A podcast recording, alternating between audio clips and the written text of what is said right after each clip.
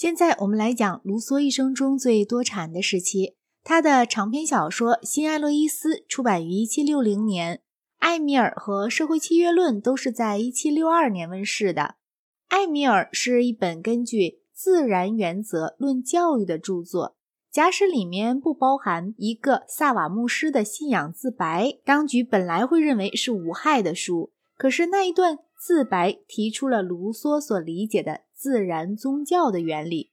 是新旧教双方正统信仰都恼火的，社会契约论更带危险性，因为他提倡民主，否定王权神授说。这两本书虽然大大震扬了他的名声，却给他招来了一阵风暴般的官方谴责，他只好逃离法国。日内瓦万万容不得他，伯尔尼拒绝做他的避难所。最后，弗里德里希大王可怜他，准许他在纳沙泰尔附近莫迪埃居住。该地是这位圣王的领地的一部分，在那里他住了三年。但是在这段时期终了，莫迪埃的乡民在牧师率领下控告他放毒，并且打算杀害他。他逃到了英国去，因为休谟在1762年就提出来愿为他效力。在英国最初一切顺利，他在社会上非常得志。乔治三世还给予了他一份年金。他几乎每天和伯克见面，可是他们的交情不久就冷到让伯克说出这话的程度。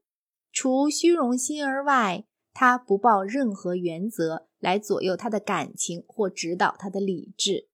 休谟对卢梭的忠诚最长久，说他非常喜爱他。可以彼此抱着友谊和尊重终生相处，但是在这时候，卢梭很自然地患上了被害妄想狂，终究把他逼得精神错乱。于是他猜疑休谟是屠害他性命的阴谋的代理人。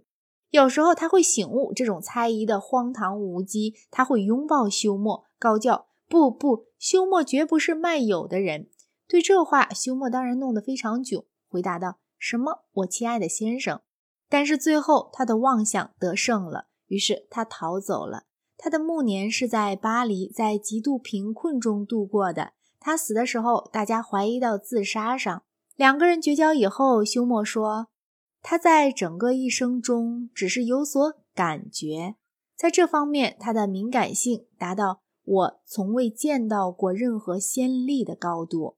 然而，这种敏感性给予他的。还是一种苦痛甚于快乐的尖锐的感觉。他好像这样一个人，这人不仅被剥掉了衣服，而且被剥掉了皮肤。在这种情况下被赶出去，和猛烈的狂风暴雨进行搏斗。这话是关于他的性格有几成和真相一致的最善意的概括。